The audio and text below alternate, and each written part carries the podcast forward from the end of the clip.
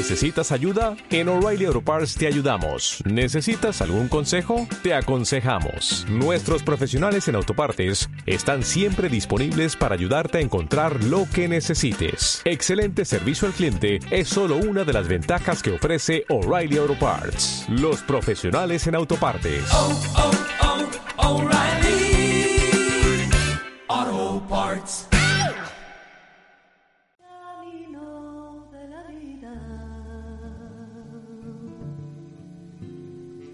Barquita de la mar,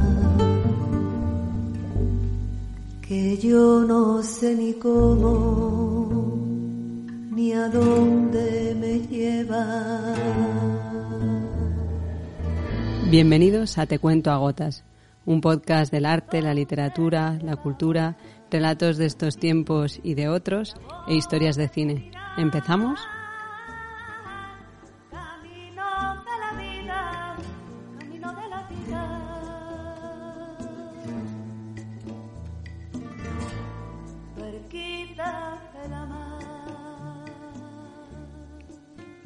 Te quiero sin deudas. Voy a mostrarte la luz, el viento, las praderas, los bosques, la música, el abrazo.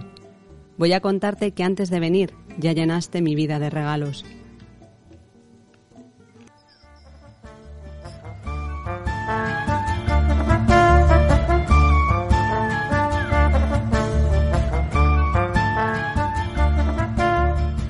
Hola chicas, ¿qué tal estáis en esta nueva entrega de Te Cuento a Gotas confinado? ¿Cómo vais?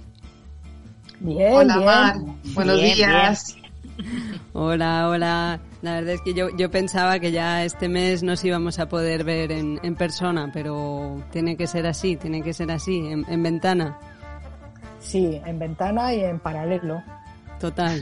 Exactamente, cada una, cada una desde su lata. Sí. Sí. Claro. Igual ya queda poquito y es el último, ¿eh? Que hacemos de esta manera. Yo creo que sí. Que sepáis que tengo que decir que la mantita de mi tía Cari está cubriendo la mesa como, ten- como no puede ser de otra manera. Y así tengo un poco de calor que me falta por, por no teneros cerquita. Igualmente, la verdad Claro. es que nos echamos todos, ¿verdad? Todas Sí. mucho de menos. Y a Simone también. Sí, eso es verdad. A Simone también. Sí. Sí, porque en esta modalidad confinada Simone, Simone no nos hace técnico de sonido para evitar tener ahí tanta congestión en, en la red. Pero bueno, sabéis, el otro día estamos ahí ah, utilizando la aplicación que utiliza todo el mundo, está en las ventanas, y el otro día estuve en una videoconferencia que había muchos niños y había como nueve ventanas, y de repente un niño sacó un gato. Y entonces todos los demás miraron a, o sea, empezaron a decir, un gato, un gato, un gato. Y entonces otro niño fue a por su gato. Y entonces yo pensé, el gato está saltando de ventana en ventana. Claro. Ya sé que he dicho algo muy profundo que se deja ahí pensando. Bueno, chicas, ¿y qué traéis hoy en, en la carpeta del ordenador? La verdad es que hay pocas noticias, como ya sabéis, todo gira en torno a lo mismo, estamos como metidos en un tubo, ¿verdad? Y en ese tubo pues voy a hablar del confinamiento y de lo que ocurre a mi alrededor a las 8 todas las tardes. Muy bien. Y Sonia, ¿tú qué, qué película nos traes hoy? Os traigo una película alemana que se llama A la vuelta de la esquina, de hace poquito también, del 2018. Una maravilla de película con una fotografía preciosa, una banda sonora increíble, una historia importante con contenido social y mucha poesía. Una película que habla de lo que no se ve y de lo que no se dice, sobre todo de la poesía de lo cotidiano. Ay, qué bien, eso promete, promete. Y Analía, ¿tú qué nos traes hoy? Bueno, yo hoy os traigo la última novela publicada en España de Tatiana Tsibuleak, Que se llama El verano en que mi madre tuvo los ojos verdes. Es una novela dura porque, como decía Chekhov, el dolor humano tiene una belleza imperceptible, una belleza muy sutil que es muy difícil de transmitir y yo creo que Tatiana Tsibuleak se aproxima mucho a ese postulado, ¿no? A Mm. conseguir transmitir belleza eh, del dolor de las personas. Bueno, parece todo como muy del tema que, estamos, de, vamos, del contexto en el que estamos metidas ahora mismo, ¿no? Desde, desde el confinamiento y cómo eso nos ha cambiado un poco la estructura social, a la necesidad que seguimos teniendo de la poesía y de, y de la belleza y a, y a, poder hacer otras lecturas del dolor, porque este también es un momento donde, donde hay mucho dolor, ¿no? Mucha soledad. Y em, bueno, yo, yo he entrevistado a María Alonso. María Alonso acaba de escribir su primer libro que se llama Lo que nos sale del útero. Ella inició un proceso de reproducción asistida y a raíz de su experiencia eh, se inventa esta historia de Madalena Desmadre que está llena, eh, está como mm, yo diría, mm, impregnada de, todas sus vivencias. ¿no? Es una novela muy personal en el que ella se expone en contarnos eh, sus vivencias. Es verdad que son las vivencias del personaje, pero tiene, tiene mucha, pone mucha carne en el asador, sus conversaciones, sus dudas. Y yo creo que María tiene esta capacidad de, reflejar muy claro eh, cómo piensa y que a veces la duda eh, no se resuelve. Y, em, y, nada, yo creo que esto ya con esto podemos podemos tirar para adelante, ¿no? ¿Qué os parece? ¿Empezamos? ¿Vamos para allá? ¿Empezamos? Pues sí. adelante. Adelante.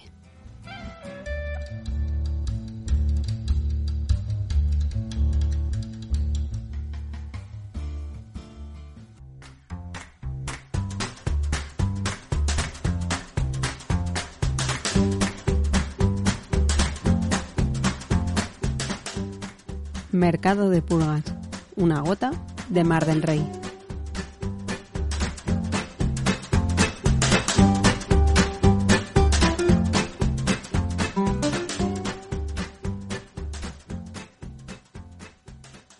Estamos haciendo una grabación de Mercado de Pulgas confinado, que es remedio.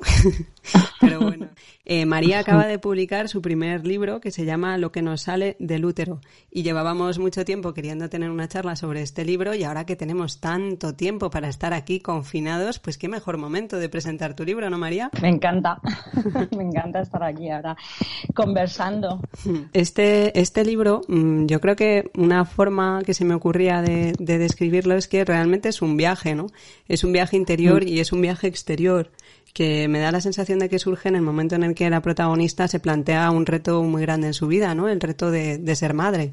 Un viaje, sí, que empieza eh, con, el, con el deseo de ser madre y con una pregunta que, bueno, que voy haciendo a través del personaje de Magdalena Desmadre eh, acerca de, este deseo. Eh, y, y mientras sigue con todo lo que sería el proceso de eh, tratar de ser madre a los 40, eh, bueno, una situación de estar sin pareja, con endometriosis y, bueno, donde un momento donde uno tiene que pensárselo mucho y ahí está todo, toda esa vuelta. Lo que pasa que luego se va, bueno, deslavazando o ampliando el libro y profundizando en otra serie de cosas porque tienen mucho que ver con empezar a pensar en esto también desde el feminismo y ahí el feminismo cuando a Magdalena le toca, pues empieza también a desmontarse en otras cosas que tienen que ver con, bueno, con, con, otros, con otras experiencias que no son solo la maternidad. ¿Y qué llega antes, el deseo de ser madre o el feminismo? El deseo de ser madre.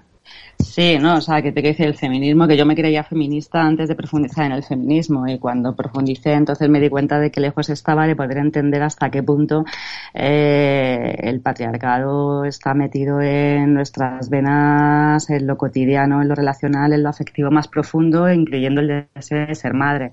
Entonces el deseo llegó antes de, una, de un entender verdaderamente cuánto de eso, cuánto, del patriarcado está afectando a mi deseo. Estoy, estoy con tu libro aquí y hay un momento que haces una referencia al feminismo y, em, y comentas que el feminismo es aliado del anticapitalismo y que el capitalismo nos quiere solos, o como mucho en la ilusión de no estar solos porque estamos en pareja, separados en unidades pequeñas sin hacer comunidad, grupo, tribu, domesticados en la burbuja de creer que otra persona satisface todas tus necesidades. En el libro hablas mucho de, la necesidad de tribu, de la necesidad de comunidad, de la sensación de soledad que nos crea esta, esta sociedad, ¿no? Sí, sí, sí, sí. Esto creo que cuanto, cuando más, más profundamente conecté con eso fue cuando me estaba planteando ser madre y darme cuenta de que, pues que sin, sin tribu iba a ser muy complicado y que no, que no daba tiempo, que no daba tiempo y que tampoco sabía si era posible y que tampoco sabía si yo misma por dentro iba a poder deshacer la cantidad de cosas que en realidad no estamos socializados pues para pensarnos individualmente. Mm. Y a mm. través un poco de la conciencia de esta, de esta necesidad de tribu, incluso de esta eh, sociedad que nos lleva a ser como, como pequeñas unidades solitarias, aunque estemos, aunque estemos en pareja, eso, eso, mm, digamos que te lleva a dar el salto hacia, hacia una comunidad, ¿no? A encontrar una comunidad. Bueno, a, buscarla. a, buscarla, a pensarme, a, tratar de, de pensarme más en colectivo que haya que haya llegado ahí, he quedado, ¿no? Que he explorado lugares donde poder, bueno, pues construir cosas juntas, eh, sí, pero tanto como pensar que no, sé si hay una comunidad mm. eh, realmente. Bueno, a lo mejor es el viaje, ¿no? El viaje es el camino, el viaje hacia esa sí, Sí, y en el viaje pues descubres un montón de cosas que, bueno, que, bueno, que no, para las que no estás, o sea, para las que cambia completamente la experiencia de, de plantearte el, el, hacerlo sola, hacerlo con otras. Y bueno, el libro se llama Lo que nos sale del útero. Hemos dado un salto ahí de, decir que, está esta Magdalena Desmadre, ¿no? Que es, que es la protagonista, que es la que hace ese viaje y ese viaje de intentar ser madre, ese proceso de toma de decisiones, de conciencia, de, darse cuenta de en qué momento está, de lo que quiere hacer, de qué puede y qué, no puede hacer. Eh, ahí hay todo, todo un viaje, pero eso parte de, de lo que nos sale del útero. Entonces, ¿por qué, ¿por qué lo que nos sale del útero? ¿Por qué lo que no sale del útero? O sea, empieza, bueno, el útero porque porque pues lo entendía como una metáfora de nuestra capacidad creativa y de poder crear nuestra propia vida. Y porque esta historia empieza mm, porque en realidad eh, empieza a hacer fotos de cosas que parecen úteros por todas partes como una especie de obsesión infinita que tiene mucho que ver con alejar la palabra y el pensamiento de madre mía que estoy haciendo que me estoy metiendo a esto de ser madre en estas circunstancias y mejor no lo pienso mucho. Y bueno por ahí se iba no era una forma de decir bueno pues esto debe ser importante porque me paso el día haciendo fotos de cosas que parecen úteros viendo úteros por todas partes sí no, una especie de conjuro a la fertilidad. Y, y, luego, bueno, pues en el proceso también de contactar con esto, eh, bueno, pues lo, entendía eso, ¿no? Como una capacidad de, de, nuestra capacidad de crear y mm. que acabó además eh, pintando con lo que me sale del útero. Entonces acabé también pintando eh, con la sangre de la menstruación eh, y, bueno, pues, pues en esta en esta deriva al final me parecía que tenía sentido hablar desde ahí, desde qué es lo que nos sale del útero, ¿no? Me parecía que el proceso de Magdalena Desmadre, ¿no? Lo que pretendía era eso, ¿no? Poder poder inspirar a que tenemos la posibilidad de hacer con nuestra vida eso, eh, lo que nos sale del útero. Ajá, esa vida, lo que nos sale del útero. Y, las, y hablas de las acuarreglas, que la, la imagen de la cubierta entiendo que, que, es una acuarregla, ¿no? Uno de tus dibujos. Eh, sí. en, en, este, en este proceso eh, que, hace, que hace la protagonista de, de intentar ser madre ella sola, de, de bueno es un proceso de, de, inseminación no al final y con todas las dificultades que, que eso tiene con bueno, ahí quizá, quizá nos, nos puedas contar un poquito más, pero antes me gustaría leer un, pequeño fragmento en el cual ella dice, eh, está hablando de, de su decisión eh, que, que, hará finalmente, ¿no? Y dice, me gustaría llegar ahí con alegría, contenta de cómo es mi vida, decidiendo que eso es lo que quiero. Todavía tengo una edad en la que puedo seguir intentándolo. Habrá un momento en que ya no, y ya no será renunciar con alegría. Me, me parece muy, muy bonita esa, esa actitud, quizá eh, cuando, bueno, desde mi punto de vista, lo que observo es que cuando una mujer toma la decisión de iniciar un proceso de, pues de, de ser madre ya sola o de ser madre por inseminación, incluso aunque sea en pareja, ¿no? Eh, es como que a lo mejor te planteas muchas más cosas de las que se puede plantear una pareja que de repente pues mm, surge y ya está, ¿no? Es como que que parece que tienes que, que, ir superando una serie de, de, etapas o incluso de test propios o yo qué sé para ser yo qué sé la madre la madre perfecta vamos no sé si nos quieres contar un poco de este proceso que, que vive eh, Magdalena de, de que, en qué consiste o sea como todo el proceso médico hormonal de, de intentar ser madre que es todo un camino un camino complejo enrocado y de incertidumbres y dolores y y sueños y, pesadillas. Sí, o sea, pensaba en eso que decías de que esto, claro, no es como pues quedarte embarazada y ya porque estás teniendo ¿no? una relación en la que ocurren cosas que lo hacen probable, ¿no? Sino que tienes que estar como ¿no? las, las, las mujeres que vamos por el camino de reproducción asistida, tienes que tomar una decisión y hacer cosas muy activas con un montón de, de, costes, esfuerzos, eh, altibajos. Es decir, que sí que no es la decisión de seguirlo haciendo, es una decisión muy activa que va a implicar un montón de cosas. Entonces, Sí, y esto que dices de renunciar con, con alegría, para mí eh, tenía que ver con, con, una forma también de, de poder, bueno, como de, de, atravesar el duelo, de poder en algún momento plantearme el no seguir adelante con eso. Es decir, que, y en realidad ha sido, ha sido muy así. Cuando hablas de todos los esfuerzos altibajos, de todas esas fases, yo la verdad es que lo que lo que he tenido la sensación, creo que en algún momento del, del, libro lo digo, que he vivido entre un FIF y un FIF, ¿no? O sea, entre un, festival internacional de Benicassin, bueno, yo a Benicassin no iba Magdalena, pero y, y, una fecundación in vitro, porque bueno, la sensación era que en los interludios entre que estaba metida en esto, entre hacer fotos de úteros y centrarme en otras cosas que estaba sintiendo como muy creativamente y muy transformadoramente, pues me, bueno, pues me parece que han hecho, ¿no? El proceso como poder llevarlo de otra manera, ¿no? O sea, tengo la sensación de que alrededor del jardín donde estaba tratando de sembrar eh, esta historia, pues bueno, estaba regando muchísimo en la idea de, bueno, de poder tener yo una vida que no fuera mi vida para esto, ¿no? Sino yo quiero tener una vida, ¿no? Que es la que me salga del útero y que a esta, en esta pueda llegar, ¿no? Y no estar, ¿no? En una historia de estar superitando todo a eso, ¿no? Sí, dicen esto de, que las tiene que ser que las cosas salgan de dentro hacia afuera, ¿no? Que lo que es dentro es fuera. Si no lo tienes dentro, ¿cómo, cómo lo vas a tener fuera? Em, hablas también del, del papel de, de la madre y hay un momento que hay un párrafo que la verdad es un poco eh, es hasta cansado leerlo.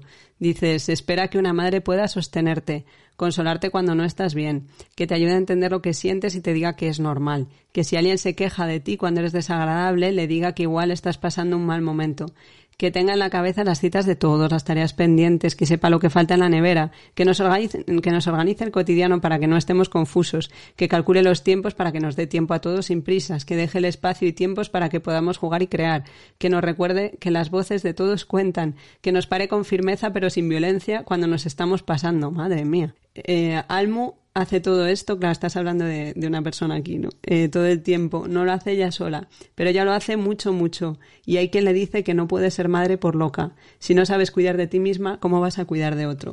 Sí, es cansado, ¿eh? Uf, Madre mía de mi vida y de mi corazón, qué, agotamiento. Me parece que es en, vamos, sí, en el, libro de, del camino del artista hay un momento que, que habla como el, papel de la, de la mujer creativa, ¿no? Y entonces es como, puede ser escultora, puede ser escritora, puede ser cantante, siempre y cuando, y hace un relato muy parecido a este que haces tú, ¿no? Es como, hay que cumplir con todo, ¿sabes? Mm, y una vez que hagas eso ya, si, si eso, ya si eso, eh, pues puedes cumplir con, con tu sueño, ¿no? Bueno, a mí es que me inspiraba un montón eh, esta mujer que hace todo eso todo el rato. Hmm. Y, al mismo tiempo que el, diagnóstico psiquiátrico sea una sentencia como, mm, ¿no? De que no puede ser madre. Entonces me... O sea, era, era un homenaje a Almu. Sí, sí, a veces Madre mía, los diagnósticos eh, o, o, la, yo creo que la, al final un, un, diagnóstico es la simplificación de, de, una persona Y es que una de las cosas que, me gusta de tu libro es que mm, huye de justamente de eso, ¿no? Huye tan, huye, huye muchísimo de, de, los diagnósticos, es muy libre, ¿no? La duda está, está presente por todos lados y al final, y al final está ahí para quedarse. o sea, es, como he venido y he venido para quedarme, ¿no? Sí, sí, es que eh, sí, es la bueno es que yo, yo, creo que en realidad todos vivimos así que la que la locura es pensar que tenemos alguna certeza mm. y, y, que todas esas contradicciones que nos habitan y que nos hacen pues sentirnos a veces eh, ¿no? Eh, inconsistentes eh, incoherentes eh, son las que las que tenemos todas y pensar mm. que que, que, hay otra forma de estar. El caso es cómo, cómo, cómo hacer malabares con eso, ¿no? Mm. Con, con, tus, con, como con, con, todas las contradicciones que tenemos dentro. Mm, mm. Y, en, y en este libro que el otro día te decía, yo creo que para mí una, una imagen de qué podría ser este libro es como un, un, caleidoscopio, ¿no? En el que estás mirando dentro y te encuentras con muchos trocitos que son muy hermosos y que hacen una imagen cada vez. Eh, no podrías explicar esa imagen porque es, es, es, es, una cosa que, que, surge en el momento, pero, pero vas encontrando como fragmentos que te pueden interesar. Yo creo que también se ve que tú eres una, una mujer muy inquieta, que te gusta mucho leer, formarte, explorar, y entonces van saliendo por ahí distintas reflexiones de tu, de, de, de, de este proceso de, aprendizaje, ¿no? En el cual pues hablas desde psicología a, a biodanza, eh, pasando por, por feminismo, ¿no? Entonces eso es, es como, es muy rico.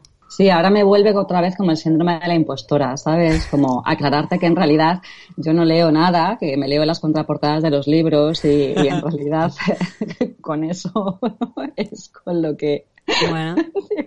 eh, hago cosas y que en realidad eh, toda la principal sensación que tengo es que eh, igual que no sé, que, que la mayoría, que, que, nada lo he pensado sola, o sea, que, que en realidad ese caleidoscopio es que es el caleidoscopio de, de 20.000 conversaciones. Digo lo del síndrome de la impostora para conjurarlo, ¿no? Porque me parece que es un, es un curro que, que nos tenemos que hacer cada día para vale. reivindicar que esto es un, es un saber que tiene, que tiene plena validez, o sea, el saber que viene de la experiencia en primera persona, de las conversaciones con las amigas, que hay una sabiduría brutal, ¿no? También en el libro hablas, hablas mucho de, de intimidad. Y, eh, y, ahí rescato un, un, párrafo que dices, tenemos piel no solo para separarnos de los demás, sino para acercarnos a los otros.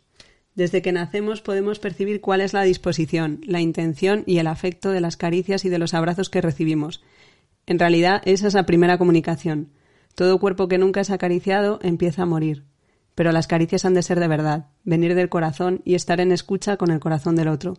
Las caricias que se dan sin esa disposición dañan. Cuando estamos en el desierto mucho tiempo pasando sed, vamos a beber de cualquier charco, vamos a aceptar cualquier contacto, aunque el agua no sea potable, aunque la disposición no sea el amor. Esto, bueno, esto que lo bebo mucho de la biodanza, mm. ¿no? Y de, sí, y de cómo como en realidad sí, o sea, lo fundamental que es el abrazo, ¿no? Y ahora, pues, pensándolo en estos tiempos, también lo pensaba en estos tiempos cuando hablábamos antes de, de lo de la de lo del el, el individualismo, ¿no? Como sí. toda esta situación, ¿no? Nos, sí. nos, nos, nos deja huérfanos de caricias, de abrazos y, y pone como mucho más de relieve cuando tomamos decisiones de, de con quién vamos a pasear o en qué unidades de convivencia estamos, sí. ¿no? Como las jerarquías eh, afectivas eh, se ponen como muy, de, de, muchísimo más relieve. Uh -huh. y, y sí, para mí esto de, de, la caricia es fundamental y el, y el, y el poder poder estar en un encuentro con el otro en el que la, la caricia sea desde una escucha profunda. Sí. Y, y, en ese encuentro con el otro, y cuando hablo de caricia me refiero a cualquier, no, no solo físicamente, sino también, ¿no? Cuando estamos acompañando a alguien, mm. el, el estar que parece un poco de perogrullo, como, es, como sí podemos dejar de ser personas, pero sí, eh, podemos dejar de ser personas, sobre todo cuando eh, al otro no lo vemos tan persona.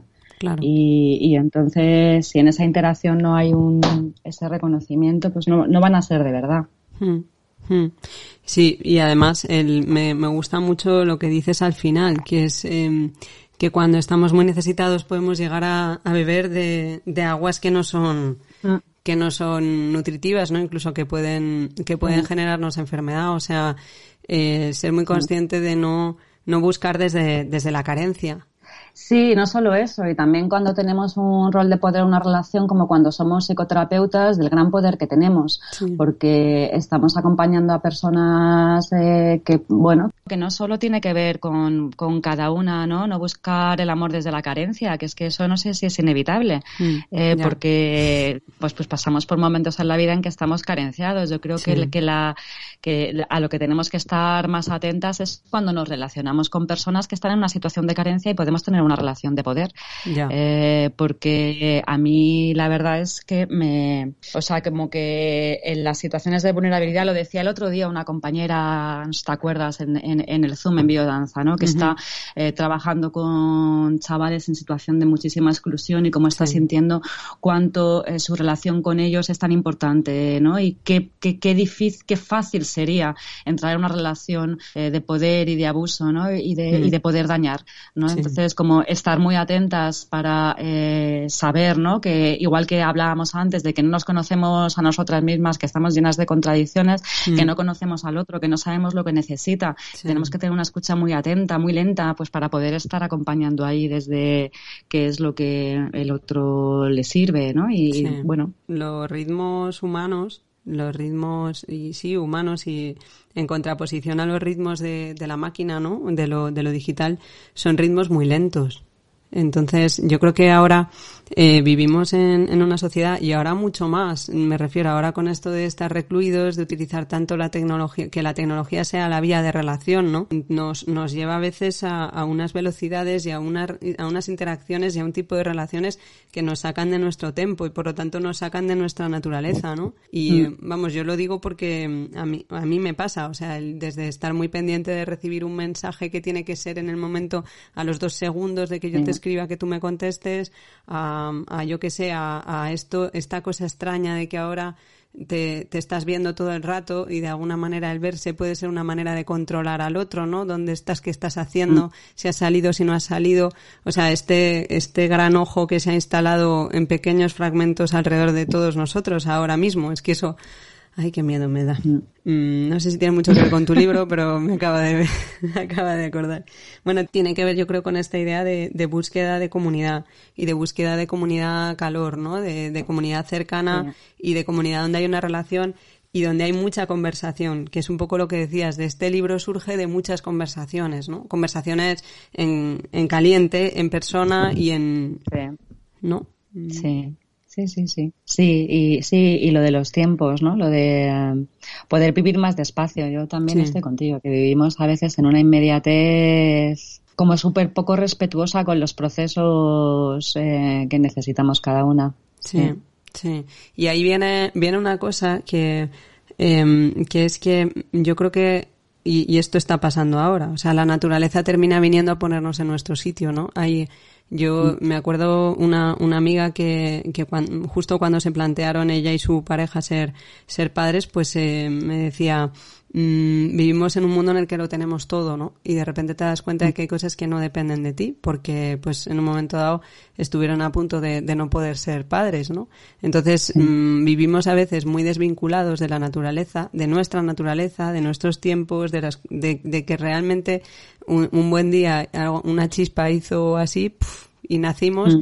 y un buen día una chispa así pf, y dejaremos de estar. Y yo eso es lo que me hace imposible no, no pensar en que existe la trascendencia. O sea yo siento que hay algo trascendente porque mi vida no depende de mí no entonces en el libro hay algo ahí de eso de por mucho que yo quiera, por mucho que yo intente, por mucho que la protagonista quiera ser madre, eh, bueno, pues hay, hay un tempo, un reloj, hay un organismo, hay una naturaleza ahí que está condicionando lo que puede ser y lo que no puede ser. Sí. Es, sí, es una incertidumbre total, es un proceso sobre el que no tienes control, ¿no? que no puedes controlar.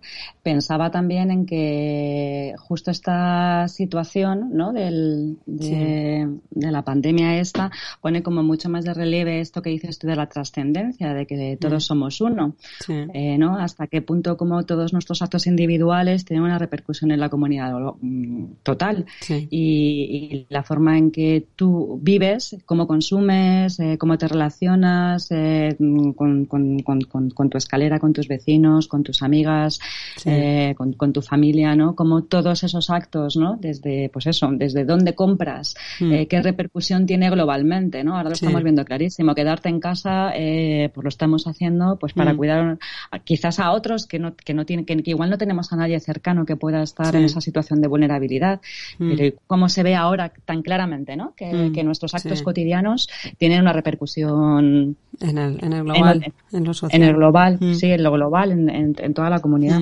Mm, mm. Sí, y, y, volviendo, claro, es que es, es, eso, como el libro está lleno de preguntas, está lleno de incertidumbres, y la incertidumbre tiene un papel en sí misma, ¿no? Y, y entonces dices esto de, esta frase me encanta, ¿no? Que la, hablas de un cartel que estaba colgado en la casa oficina de Jericó que ponía las cosas más bellas nacen de la incertidumbre. Sí, sí, sí, sí. A mí esto me, me inspiraba muchísimo. Mm. La, la idea de poder, que no, es, que no es nada fácil, que es un desafío, ¿no? El, poder realmente sostener la incertidumbre, sostener el que no sabemos qué va a pasar mm. y, que, eh, y que en esa incertidumbre eh, nos podemos imaginar eh, muchas cosas, ¿no? Esta, Había esta frase, ¿no? Que también digo en algún momento, ¿no? Que era lo de que el futuro es oscuro, ¿no? Que es mm. Rebeca Solnit citando a Virginia Woolf para decir, no que el futuro es oscuro en el sentido de que vaya a ser negro, sino que no sabemos cómo es. Entonces, eh, podemos imaginarnos eh, cualquier cosa y, y lo primero que tiene que pasar para que algo de lo que queremos que ocurra exista es poder imaginarlo, ¿no? Entonces, eso es lo que poder sostenerlo en la incertidumbre cuando los momentos están oscuros no, sabemos qué va a pasar poder estar ahí igual mm. que la relación con el otro o sea, mm. no saber qué va a pasar, no tener ni predeterminación sobre quién es el otro que tienes ahí enfrente, cuáles son sus posibilidades y cuáles no, ¿no? Muchas veces marcadas por el diagnóstico, sino realmente estar abiertas a la completa incertidumbre de cuáles son las cosas que pueden hacer que, bueno, que, que no, sabemos que las cosas vayan muy bien o muy mal, pero como no lo sabemos, eh, poder estar abiertos a, a, todas esas opciones. Sí, sí, yo creo que ahí está la escucha eh, como fundamental, ¿no? Para poder para poder recibir eh, quién es quién es la persona que tienes delante en toda su complejidad.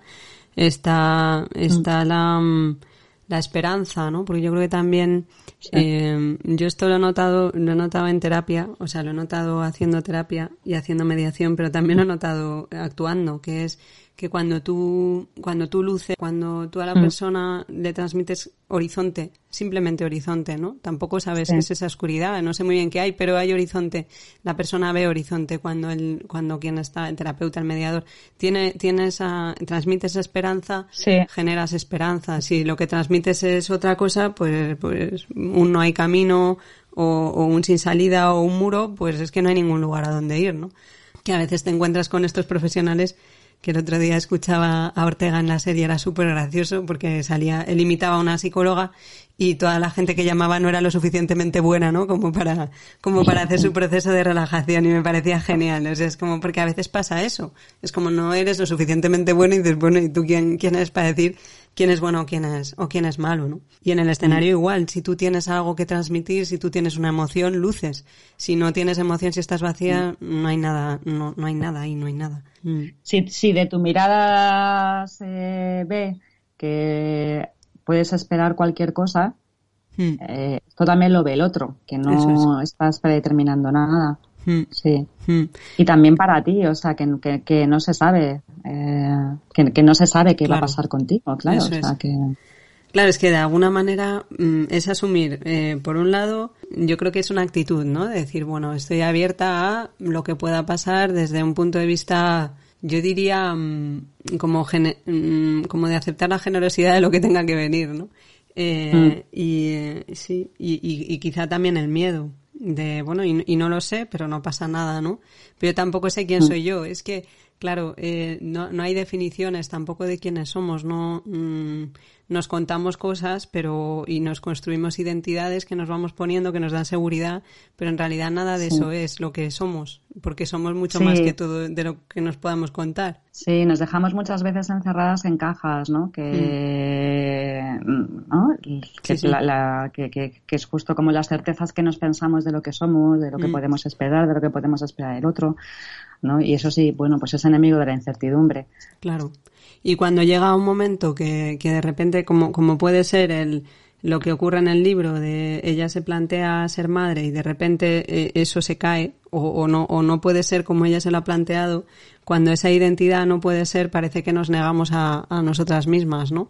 Y entonces parece que Sí. como que la vida no tiene sentido porque solo tiene sentido si tú eres eso que te has contado que, que, que eres tú. Claro, exactamente. Es poder salir también de esa de esa predeterminación de una, ¿no? Si durante toda la vida tú te contaste que eras lo que fuera, ¿no? Mm. Una mujer que deseaba Sí. eh, tener una relación de pareja, una mujer que deseaba ser madre o una mujer que Mm. deseaba vivir en no sé dónde Mm. y, y- y a veces nos damos como muy poca libertad para dejar de ser lo que eh, siempre nos dijimos eh, Sí. que queríamos ser.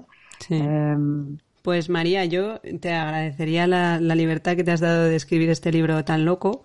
Eh, animaría a la gente a, a leerlo, a leer lo que nos sale de- del útero, que está publicado por Bellaterra. es la colección Otras Letras de Bellaterra, sí. Bien. pues mejor así.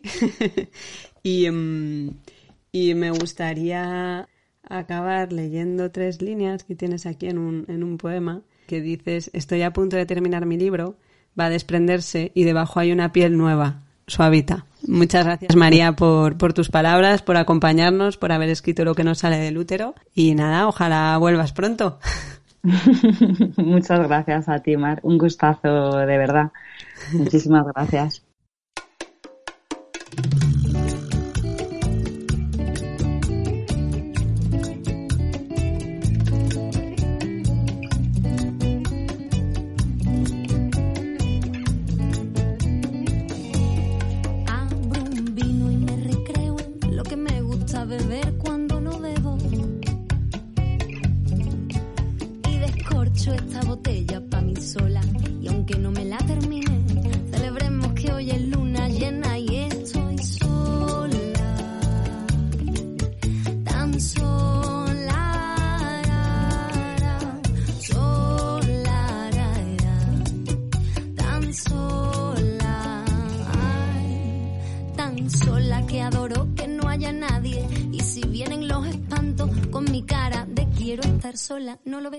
Sola que los gritos,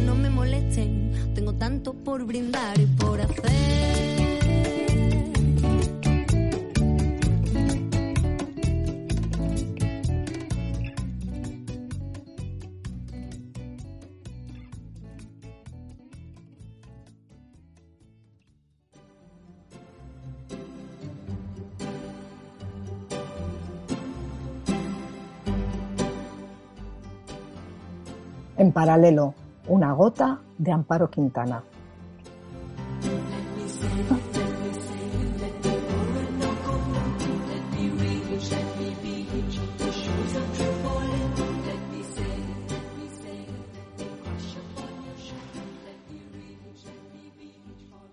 Hola amigas, hola amigos. Eh, Se recuerdan ustedes, ¿verdad? Que el mes pasado les comenté que había recibido la visita de un Voltaire cocinero, bastante cocinillas, y a fecha de hoy, pues tengo que indicarles que continúa en mi casa.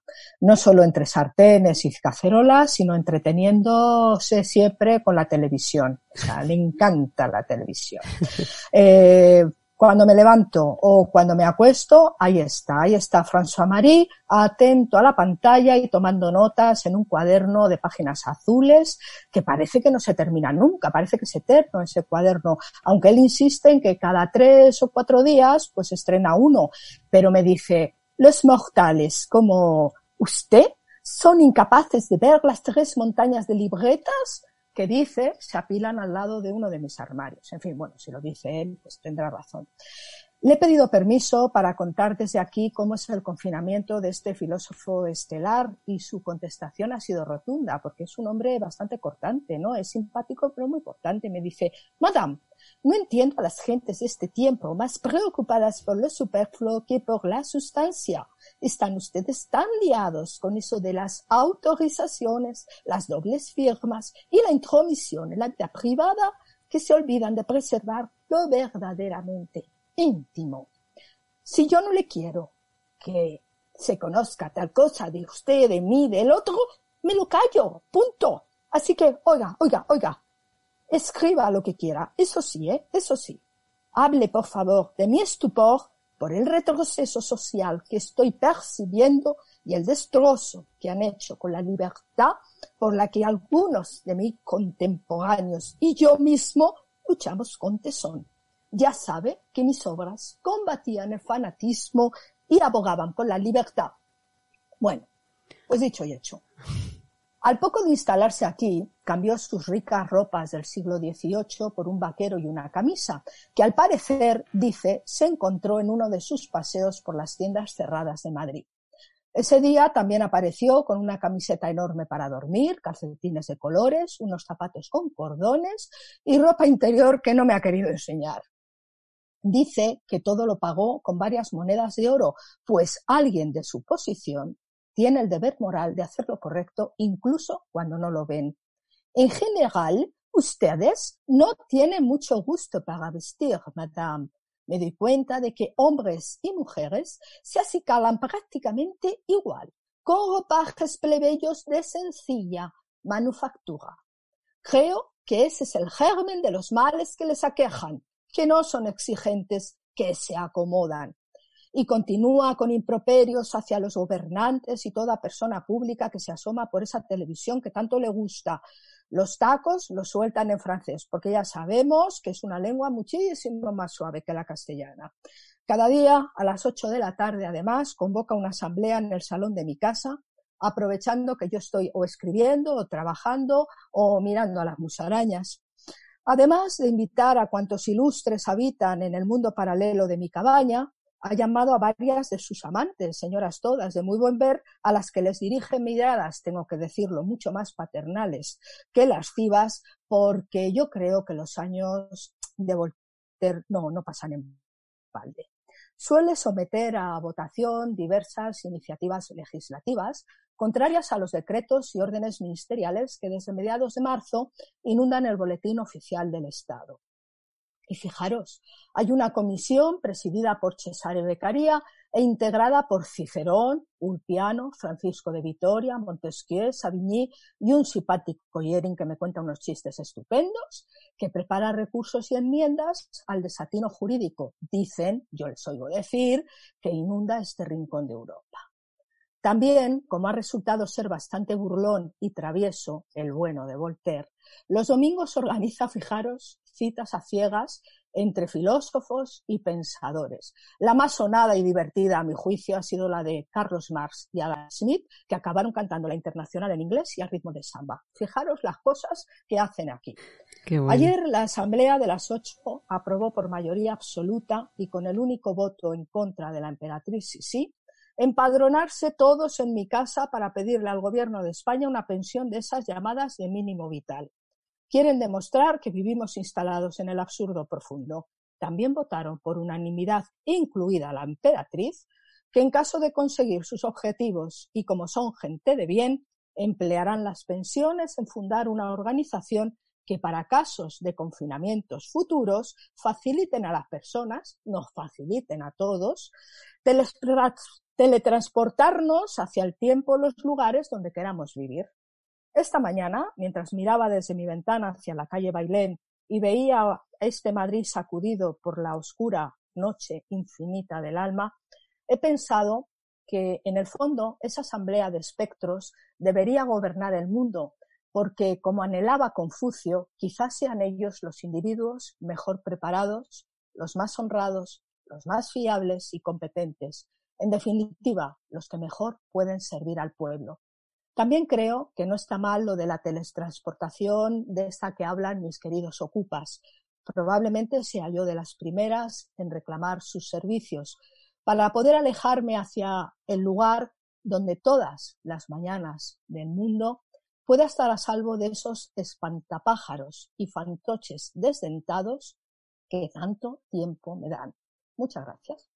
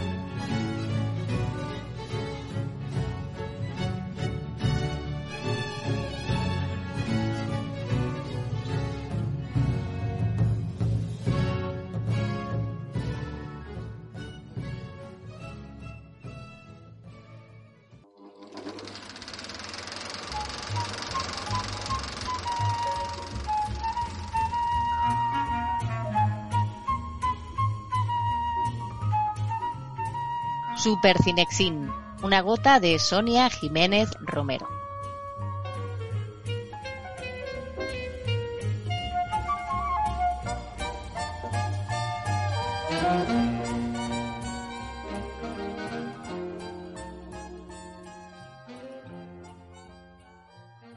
Hoy me gustaría hablaros de A la vuelta de la esquina, eh, una película alemana, eh, In den Gangen, Toma ya. que la traducción eh, más, más correcta, bueno, o, o literal sería En los pasillos.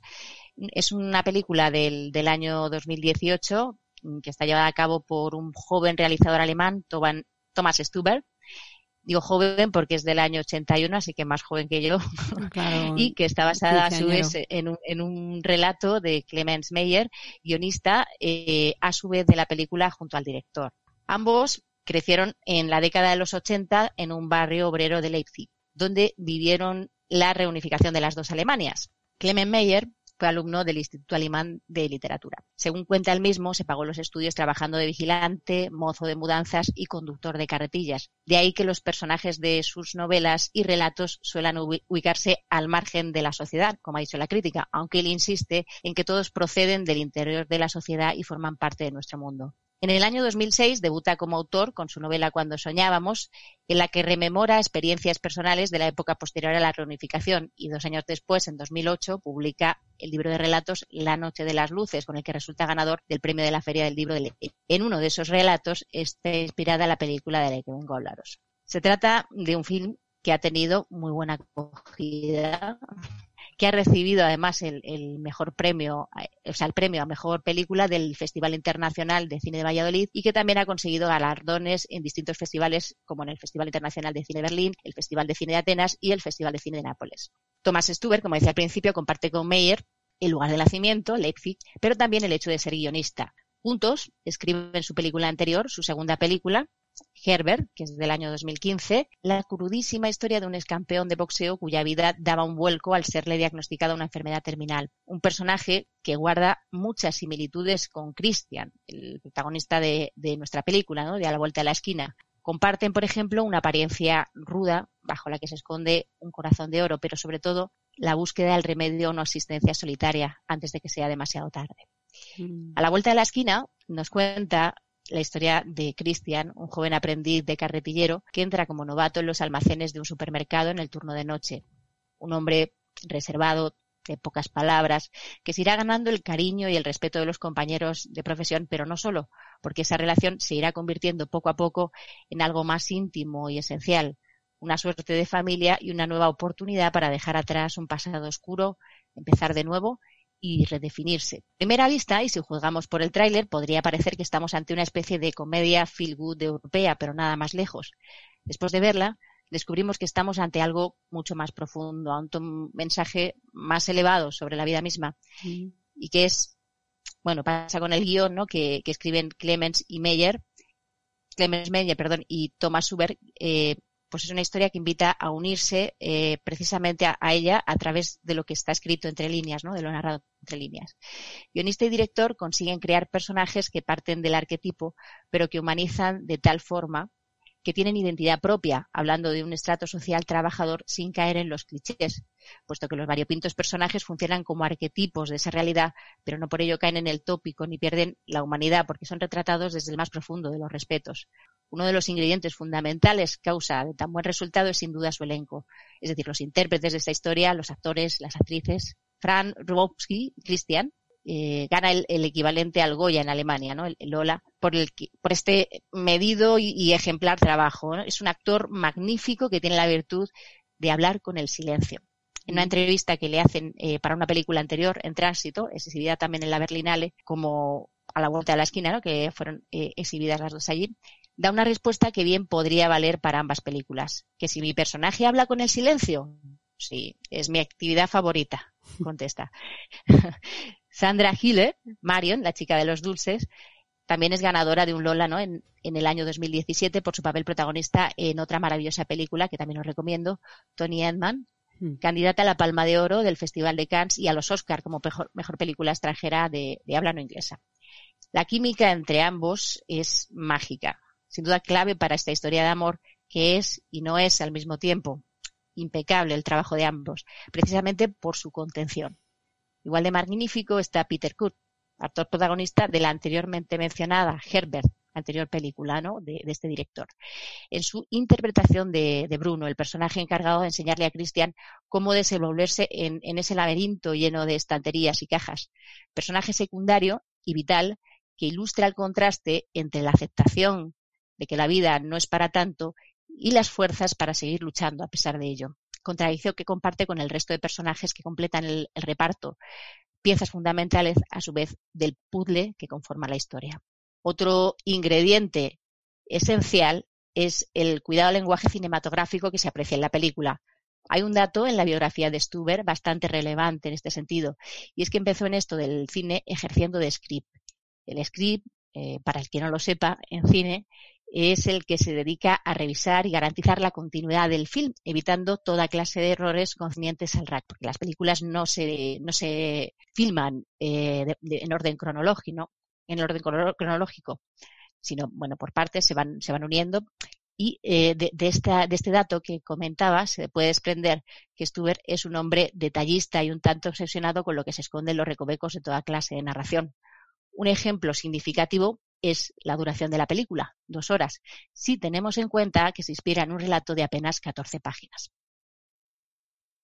Otro de los elementos donde mejor se aprecia ese don para los pequeños detalles es en la banda sonora de la película, una hermosa partitura conformada a partir de palabras, melodías, silencios y sonidos, que dan cuenta de una reveladora voluntad expresiva. Un buen ejemplo de los sonidos de la película un, buen ejemplo son precisamente eso, ¿no? Los sonidos que, que articulan la película, ¿no? Que pasan de signo a símbolo por su enorme carga significativa. El ruido de las máquinas, de los motores, de las bridas que sujetan las cajas de botellas y sobre todo el sonido del mar. Son sonidos con una enorme carga semántica que se repiten en los momentos climáticos, cuyo sentido completo nos es desvelado al final de la película por Stuber con enorme maestría. La música también es una maravilla, simbiosis perfecta entre autores clásicos y modernos. Bach, Ryan Lott, Sondhaus, Timber Timber, Richard Bonnke y Johann Strauss. El jefe del supermercado marca el inicio del turno de noche reproduciendo en la megafonía música clásica. Entre las elegidas destaca la marcha Radensky, una melodía que dice mucho del supermercado de manera sutil pero con contundencia, puesto que se trata de una marcha militar, lo que refleja una cualidad fundamental del supermercado, un lugar sujeto a un ritmo marcial en el que hay poco espacio para la improvisación, un ritmo que a su vez remite a la alienación del trabajo y a la consiguiente desesperanza que producen las faltas de expectativas. Otro ejemplo en la misma línea es El Danubio Azul. La película abre con esta otra melodía de, Strauss e inmediatamente nos vamos a esa icónica escena grabada a fuego en la mente del cinéfilo eh, de Odisea en el espacio, ¿no? de 2001 Odisea en el espacio de Kubrick, en la que un hueso es arrojado al aire por un antepasado del hombre para convertirse en una nave espacial en un salto de millones de años de evolución. La madre de las elipsis. Sin embargo, en esta ocasión, el símbolo deviene en un sentido más perverso y oscuro. Las imágenes en Kubrick también protagonizadas por máquinas, simbolizan la sofisticación aeroespacial de la conquista del espacio. Sin embargo, en la película de Stuber, las máquinas, que también parecen bailar al ritmo de la melodía, nos sitúan en un momento evolutivo anterior, el de la Alemania de Merkel. Esto es, el de las secuelas de la crisis económica que pone fin al sueño europeo. De esta manera, la misma música en sendas escenas se ponen al servicio de consecuencias opuestas derivadas del concepto de desarrollo, mientras que en la película de Kubrick la máquina simboliza la evolución de la ciencia en sentido positivo, la cara de la moneda, en Stuber expresa la alienación del hombre en el sistema capitalista, es decir, su cruz. Thomas Stuber sitúa esta historia en una Alemania que en el pasado pertenecía a este país, la que se encontraba detrás del muro. Eh, tras la caída del, muro, los empleados no tuvieron otro destino posible que ser ubicados en, el nuevo establecimiento. El hipermercado en el que ellos trabajaban eh, antes era un importante centro logístico de la antigua República Democrática Alemana. Ellos trabajaban de camioneros, siempre en, en, la carretera, acostumbrados a diversos paisajes y a la luz diurna, y tuvieron que amoldarse a la luz artificial del mercado, no les quedó más remedio. Una jaula en la que la luz del sol nunca entra, porque cuando el turno se acaba, tras muchas horas de trabajo rutinario, el día ya hace mucho que se acabó. De modo que la película también rinde homenaje a esos trabajadores del turno de noche y en general y por extensión a todas esas profesiones invisibles, a menudo infravaloradas, que a día de hoy y por la circunstancia en la que nos vemos inmersos a causa de la pandemia, se han revelado como esenciales e imprescindibles para la supervivencia, no solo del sistema, también del ser humano. Ojalá no se quede aquí, podamos tenerlo presente siempre. Pero volviendo a la película, ya para terminar, a la vuelta de la esquina es toda una metáfora del mundo en el que nos ha tocado vivir, de su sistema, el capitalismo puro y duro, simbolizado en ese supermercado del que vengo hablando. Metáfora que se aprecia con mayor nitidez en el título original, en los pasillos, que alude directamente, de forma directa, a los pasillos de los supermercados colmados de productos que no necesitamos, rebosantes de pura banalidad, que conforman un laberinto sin sentido donde todos los caminos llevan a todas partes y a ninguna. Sin embargo, y a pesar de todo, la mirada de Stuber arroja esperanza en ese sinsentido, gracias a su puesta en escena, sacando el máximo partido a los colores, las texturas e incluso a la monotonía de esa única localización, confeccionando una evocadora poesía de lo mundano, de lo cotidiano, con toda su magia y sus misterios, que nos hace más llevadero ese lado fea de la vida, por otro lado, inevitable. Y es que en ese microcosmos en el que viven los personajes de esta historia, se corre el riesgo de acabar convertidos en autómatas alienados, como en el mundo en el que vivimos. Sin embargo, como nos recuerda Stuber, hay una luz al final del pasillo, o a la vuelta de la esquina, por citar el título en castellano, que no es otra que la empatía, el compañerismo, la amistad y, en última instancia, el amor. Eso es lo que nos humaniza y nos ha hecho sobrevivir y evolucionar como especie. No dejemos que el individualismo del capitalista, del capitalismo, nos lo haga olvidar, sobre todo en estos momentos, porque entonces sí estaríamos perdidos.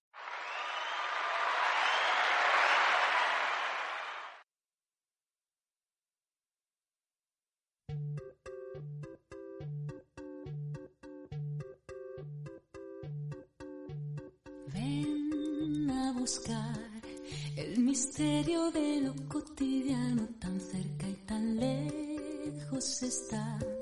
Las delicias que voy a ofrecerte no puedes comprar.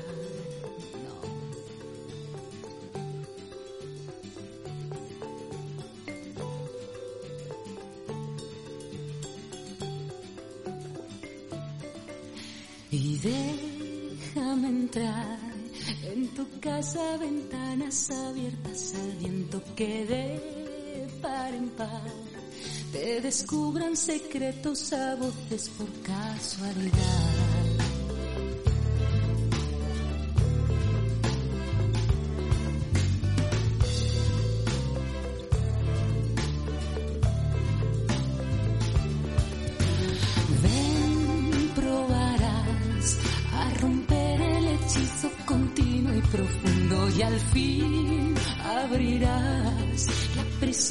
Tus ojos viajeros perdidos y ves que escondido entre sombras como un nido de alondras como un juego de niños pequeños detalles te harán renacer y aunque nadie los nombra, si te faltan te asombra,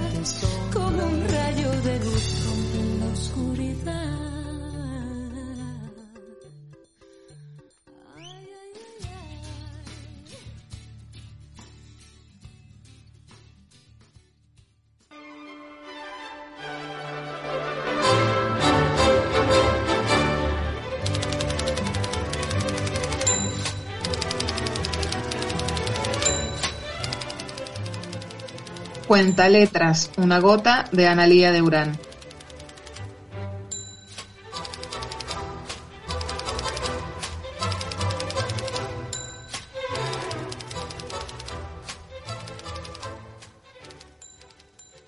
Hola chicas, buenos días. Hola, Ana. Como, sabe- como os había anticipado, hoy traigo la última novela de Tatiana Tsibuleak, la última al menos publicada en España por Impedimenta en el 2019, que se llama El verano en que mi madre tuvo los ojos verdes. Y decía yo que es una novela en la que Tatiana Tsibuleak construye una historia a partir de la belleza que puede existir en el dolor humano, aunque eso sea una cosa aparentemente paradójica, ¿no? Em, es una historia muy tremenda, muy dura, pero está escrita con una belleza arrebatadora, no solo mm, belleza formal, ¿no? Sino la belleza que ella consigue sacar hasta en las cosas más oscuras que guarda el ser humano. El narrador de esta novela es un pintor, un pintor bastante famoso ya, que está atravesando una situación de bloqueo artístico y al que su psiquiatra le ha recomendado para tratar de superar ese bloqueo que rememore de manera ordenada, de manera cronológica, el último verano que pasó con su madre, 14 años antes. Entonces, él se sienta a escribir y dice, escribe un libro, que sería la novela esta, ¿no? Yo no quiero eh, dar más información sobre las circunstancias personales del escritor, del, perdón, del pintor, porque sería destripar la novela, ya que buena parte, si no casi todas esas circunstancias personales son consecuencias directas de aquel último verano que él pasa con su madre. Y yo creo que ahí está mm, más que nada el punto de sorpresa que puede encontrar el lector, ¿no? Más que en el, en el análisis de la relación entre madre e hijo, eh, en la que no hay demasiadas sorpresas eh, como punto de giro, entendidas como puntos de giro. Eh, la historia comienza cuando este pintor es un adolescente que ha pasado la adolescencia, un joven en su primera juventud, el último día de curso. Su madre lo va a recoger para comenzar el verano. Él está en un instituto eh, en el que tiene atención psiquiátrica porque él tiene alguna enfermedad psiquiátrica cuyo nombre tiene 16 letras, dice él. Entonces, su madre va a recogerlo y mm, contra todo pronóstico lo invita a que pasen el verano en un pueblo de Francia, los dos juntos, ¿no? Lo curioso es que mm, la relación que tienen madre e hijo es una relación del todo atípica y aquí yo creo que Tatiana Tsibuleak es muy valiente porque construye una relación desprovista de cualquier parámetro que podamos pensar para caracterizar la relación entre una madre y un hijo, ¿no? Ni ella ha sido madre, aunque lo ha parido a él, mm, porque no ha sabido serlo, porque no ha podido serlo, ni él ha aprendido a ser hijo porque nadie se lo ha enseñado, ¿no? Entonces es una relación en la que no hay cariño, eh, no hay entrega, no hay solidaridad, o sea, todo lo que caracteriza al vínculo entre una madre y un hijo, pues aquí no existe. Diría yo incluso que hay algunos rasgos eh, instintivos de la relación materno-filial que se dan en algunas especies animales que aquí tampoco están. Por eso es, es- es, yo creo muy valiente la escritora al dinamitar por completo el esquema de una relación entre, entre madre e hijo. Tanto es así eh, que el hijo desprecia a su madre, que os, os voy a leer las primeras líneas de la novela porque empieza directamente sin, sin anestesia, diciéndonos que va a ser todo lo duro que va a ser el asunto. La novela comienza de la siguiente manera. Aquella mañana en que la odiaba más que nunca, mi madre cumplió 39 años. Era bajita y gorda, tonta y fea. Era la madre más inútil que haya existido jamás. Y sigue. De haber podido, la habría cambiado en dos segundos por cualquier otra madre del mundo, incluso por una borracha, incluso por una que me zurrara todos los días. Las borracheras y las palizas las habría soportado yo solo, mientras que su fealdad y su cola de sirena estaban a la vista de cualquiera. Joder. Pero, por otro lado, la madre tampoco es madre, tampoco sabe serlo. Por poneros un ejemplo, cuando ella convence al hijo de que se vaya con ella a pasar el verano porque él no quiere, lo convence prometiéndole que le va a falsificar papeles para que él mm, consiga el permiso de conducir. Le han fallado otras estrategias, le ha amenazado con suicidarse, le ha dicho que le va a regalar un ordenador para que vea porno y el hijo le ha dicho, pues mira, suicídate porque al porno lo puedo ver en el móvil. Lo, lo único que ha funcionado ha sido la promesa de los papeles falsos para tener el carnet de conducir. Estos dos seres vienen de una familia que ha desaparecido porque el padre los ha abandonado, porque otra hija que tenía la mujer, o sea, una hermana pequeña del narrador, ha muerto cuando era pequeña. La hermana se llama Mika, se llamaba Mika, y es una especie de obsesión que tiene el narrador, un ser idealizado porque él siente que es el único ser al que ha querido y del que ha recibido afecto, ¿no? Esa niña que ha muerto. Bueno, esa niña y su abuela, su abuela ciega, que es quien se ocupa de él cuando tras la muerte de la niña la madre entra en una situación de depresión que la lleva a aislarse, a no comer, a no moverse, a abstraerse del mundo, ¿no? Y entonces en, esa, en esa situación, cuando muere la hermana, es cuando empieza a sentir en toda su dimensión el abandono familiar, este, este chico. Fijaros cómo, cómo describe él su infancia, cómo siente él que ha sido su infancia. Dice, ni amado, ni deseado, ni desechable. Era una especie de lámpara en forma de tulipán en casa de unos ciegos. Un frasco de perfume vacío. Un jarrón de cristal con palomas en la mesa de una muerta. Si hubieran existido mercadillos de personas, mi madre y mi padre me habrían cambiado por un pulverizador, o simplemente me habrían abandonado debajo de un tenderete y hubieran salido corriendo. Esa es la impresión que él tiene de, de- de la infancia vivida eh, con esa familia. Entonces, esa madre es la que se lleva a ese hijo, que convence a ese hijo para que pasen un verano juntos. Y uno se explica, uno se pregunta, mejor dicho, ¿por qué? ¿Por qué quieren pasar un verano juntos, no? Y la respuesta es porque ella tiene cáncer y está a punto de morir. Ese es el gran punto de inflexión de la novela, eh, la verdadera razón por la que ella se aproxima al hijo. A partir de ahí, todo cambia. A partir del momento en el que ella le confiesa a su hijo que está próximo a morir, todo cambia. Lo primero que cambia es que empiezan a escucharse y escucharse incluso como acto físico de que uno habla y el otro y el otro presta atención, ¿no? Porque él dice, la madre le descubre que sabe nombres de plantas, nombres de insectos, que conoce las constelaciones, que habla un bastante aceptable francés. Le cuenta cosas de su vida, de cuando era joven, de cuando se casó, y por primera vez él la escucha y él dice, por fin nos habíamos convertido yo en hijo y ella en madre. O sea, el, el- el mero acto casi físico de hablar y escucharse los ha convertido en madre e hijo. Y a continuación nos da el, el mazazo, el primero de muchos mazazos. Y dice, ¿por qué mi madre no habría empezado a morirse antes? Si el precio que hay que pagar para tener una madre es que la madre vaya a morirse, pues que se hubiera empezado a morir antes. ¿no? La segunda cosa que cambia es que ella le pide perdón al hijo, sin mayores discursos ni sentimentalismos. Un día le dice a Alexi, que se llama el, niño, perdóname.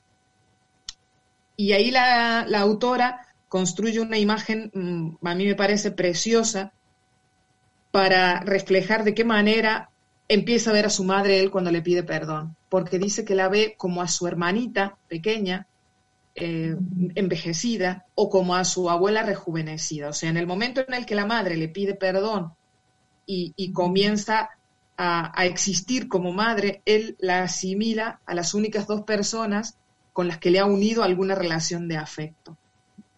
Y acto seguido nos da el otro masazo dice el protagonista, que es un, ya digo, un joven, un adolescente que apenas ha pasado la adolescencia. Dice, si hubiera sabido que la enfermedad hace esto con las personas, por Navidad hubiera pedido un cáncer para mi madre. Cambia también su manera de ver a la madre. A medida que él va recuperando la figura de esta mujer en su dimensión, dimensión materna, la va viendo guapa. Cada vez la ve más guapa, la ve indeciblemente guapa.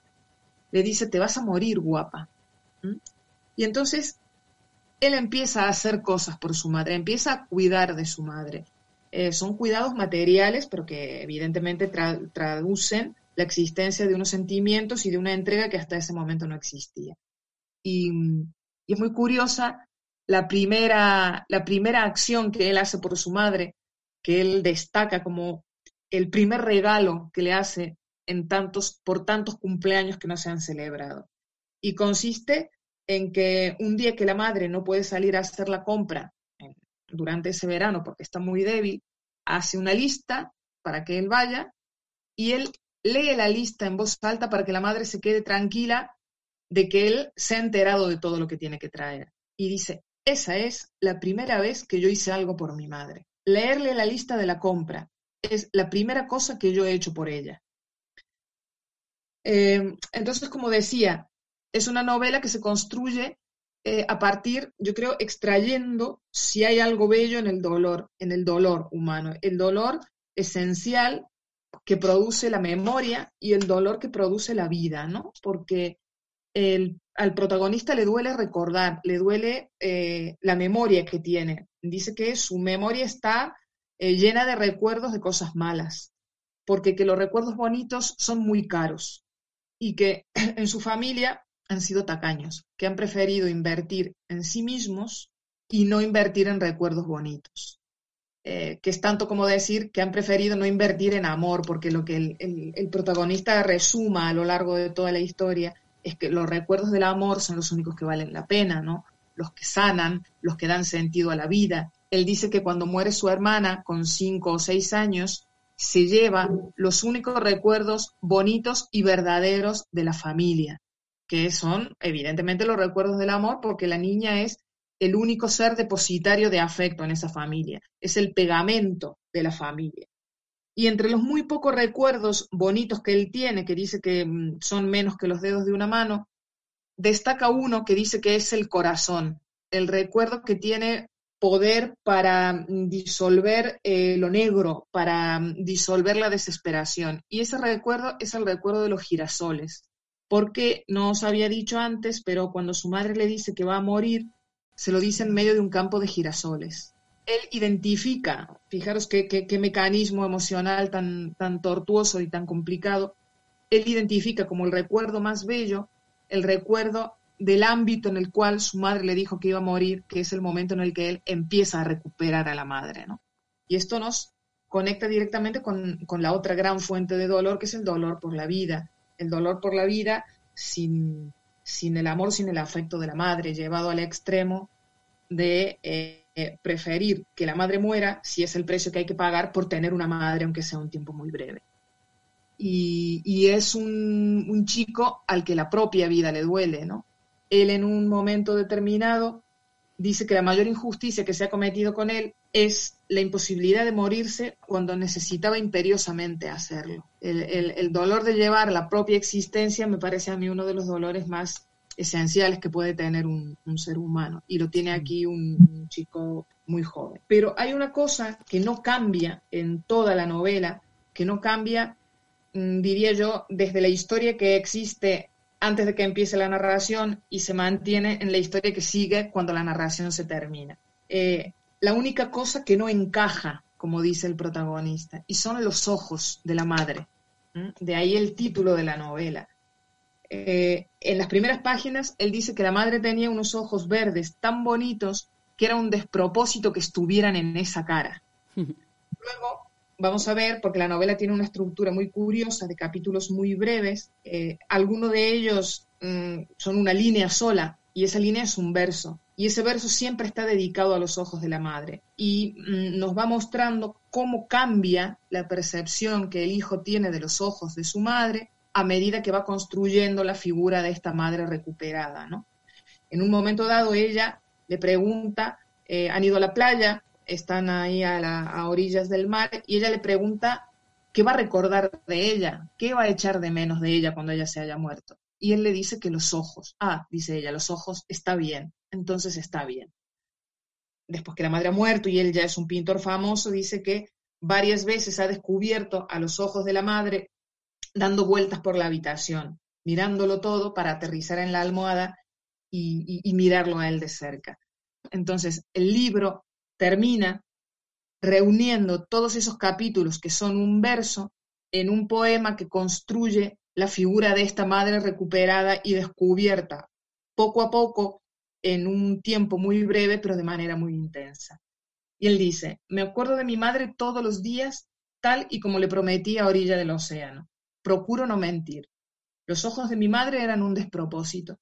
Los ojos de mi madre eran los restos de una madre guapa. Los ojos de mi madre lloraban hacia adentro. Los ojos de mi madre eran el deseo de una ciega cumplidos por el sol. Los ojos de mi madre eran campos de tallos rotos. Los ojos de mi madre eran mis historias no contadas. Los ojos de mi madre eran las ventanas de un submarino de esmeralda. Los ojos de mi madre eran conchas despuntadas en los árboles. Los ojos de mi madre eran cicatrices en el rostro del verano. Los ojos de mi madre eran brotes a la espera.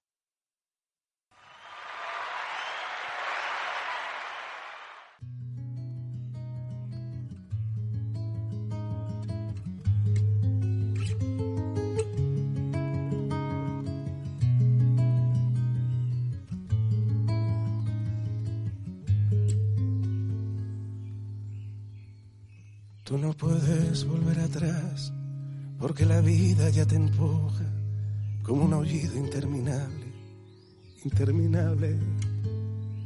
Te sentirás acorralada, te sentirás perdida o sola. Tal vez querrás no haber nacido, no haber nacido. Pero tú siempre acuérdate de lo que un día yo escribí, pensando en ti, pensando en ti como ahora pienso.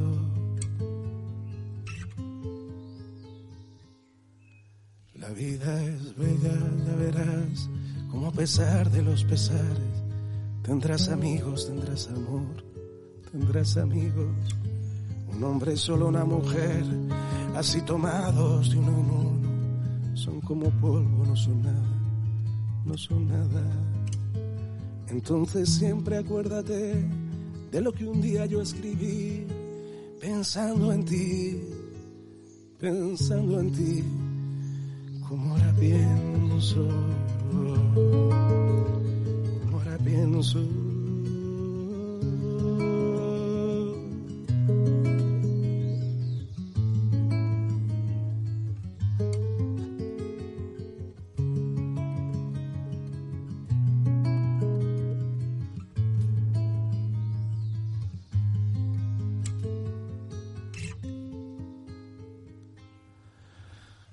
Otros esperan que resistas, que les ayude tu alegría, que les ayude tu canción. Entre tus canciones, nunca te entregues ni te apartes, junto al camino nunca digas, no puedo más, aquí me quedo, aquí me quedo. Entonces siempre acuérdate de lo que un día yo escribí, pensando en ti, pensando en ti, como ahora pienso. Vida es bella, ya verás, como a pesar de los pesares, tendrás amigos, tendrás amor, tendrás amigos. No sé decirte nada más, pero tú debes comprender que yo aún estoy en el camino, en el camino. Pero tú siempre acuérdate de lo que un día yo escribí, pensando en ti, pensando en ti, como ahora pienso,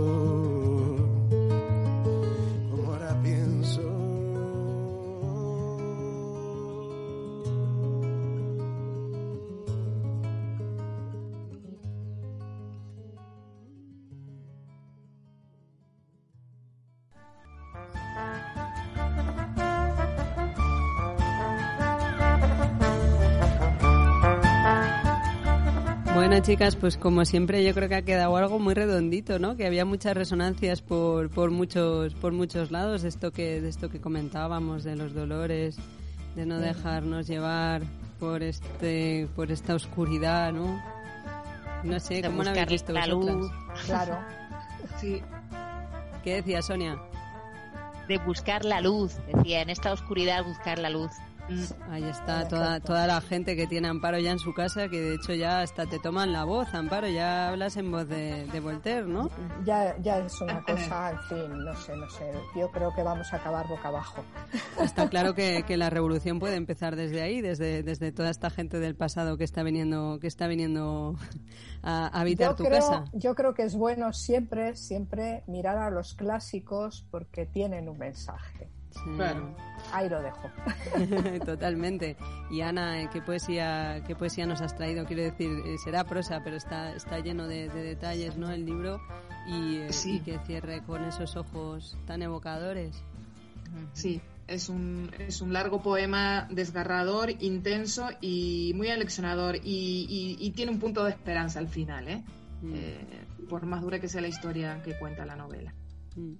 Yo creo que está, que está muy bien que, que podamos dar un punto de, de esperanza. Me parece que también en mi conversación con María se ve que, que hay procesos de duelo, que a veces la vida elige ir por un lado que no es el que nosotros queremos, pero que, que sí podemos influir en, en la mirada que ponemos.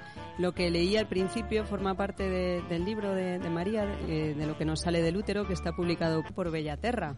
Y eh, os quería leer para, para cerrar eh, otra, un, un trocito, un trocito más de ese poema que dice, en la senda de crearte se han abierto tantas ventanas para que no pases por ellas si no te da la gana.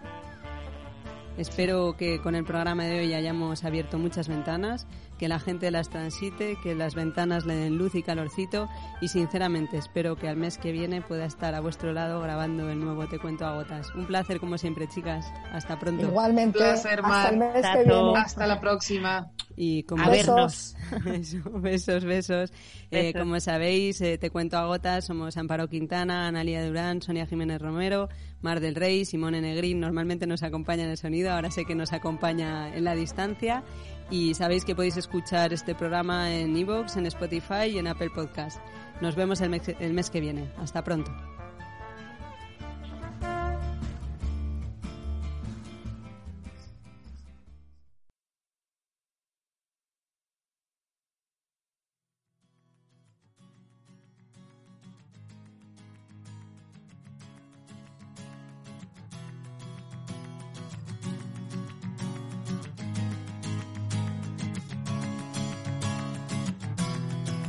De gigantes convierte el aire en gas natural. Y un duelo salvaje advierte lo cerca que ando de entrar en un mundo descomunal. Siento mi fragilidad. Vaya pesadilla, corriendo con una bestia detrás que es mentira todo, un sueño tanto y no más. Me da miedo la enormidad, donde nadie oye mi voz. No deja de engañar, no quieras ocultar, que has pasado sin tropezar.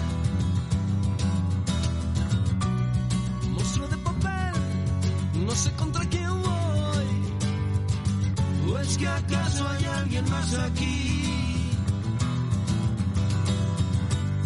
Creo en los fantasmas terribles de algún extraño lugar y en mis tonterías para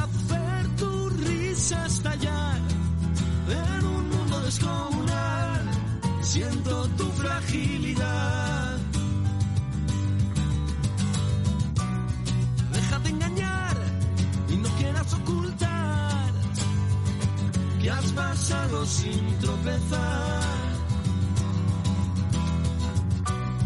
Monstruo de papel, no sé contra quién voy. ¿O es que acaso hay alguien más aquí?